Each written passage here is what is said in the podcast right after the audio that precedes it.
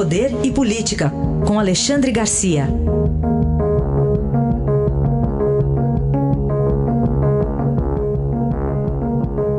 Alexandre, bom dia. Sim, bom dia, Carolina. Bom dia.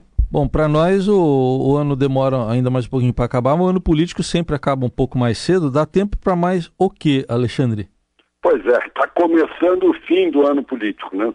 Teoricamente termina dia 20, mas eh, vão estar ocupados com o orçamento, porque eles são obrigados a aprovar o orçamento, né, a decidir sobre o orçamento, ou não entram em férias.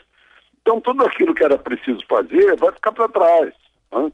Aquilo que, que a, a, gente nota que há uma demanda nacional a respeito, a né, prisão em segunda instância, né? uh, ficam discutindo o projeto da Câmara, o projeto do Senado, não sai. Reforma tributária, ficam discutindo o projeto da Câmara, o projeto do Senado, o projeto do governo, não sai. O, o pacote anticrime, está aí, as coisas acontecendo, não sai. Então, não saindo pacote anticrime, não saindo a prisão de segunda instância, isso fica como presente de Natal para os bandidos em geral, né? tanto assaltantes quanto corruptos. Né? O, parece que só vão conseguir fazer essa transferência do COAF lá para o Banco Central, para a Unidade de Inteligência Financeira. Né? O resto vai esperar para o ano que vem. É bom a gente lembrar que o ano que vem é né? férias, carnaval, Páscoa e campanha das eleições municipais. E o primeiro ano do governo vai terminando com qual balanço? Também, né? A gente vai ficar sabendo amanhã ah, o, o, PIB do terceiro trimestre. Né? O, o, meu palpite é que o PIB passa um pouco no fim do ano, passa de 1%. Né? Vão vir mais os números do, uh, do comércio exterior, da indústria, que vai bem, do comércio que está que tá eufórico aí com essas grandes campanhas de fim de ano. Mas eu acho que o mais importante de tudo é a gente olhar para né, o executivo não se mete mais no legislativo, nem permite que deputados, senadores, partidos políticos uh, aparelhem ministérios. Né?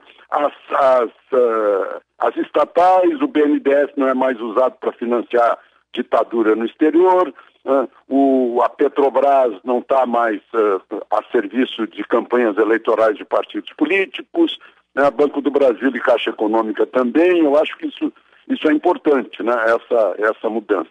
E a gente vê o ano passando aí uh, em que tem mais disque-disque do que, do que noticiário de fatos em si. Parece que a gente voltou àquele jornalismo antigo, fulano disse, fulano respondeu, fulano disse isso, fulano disse aquilo.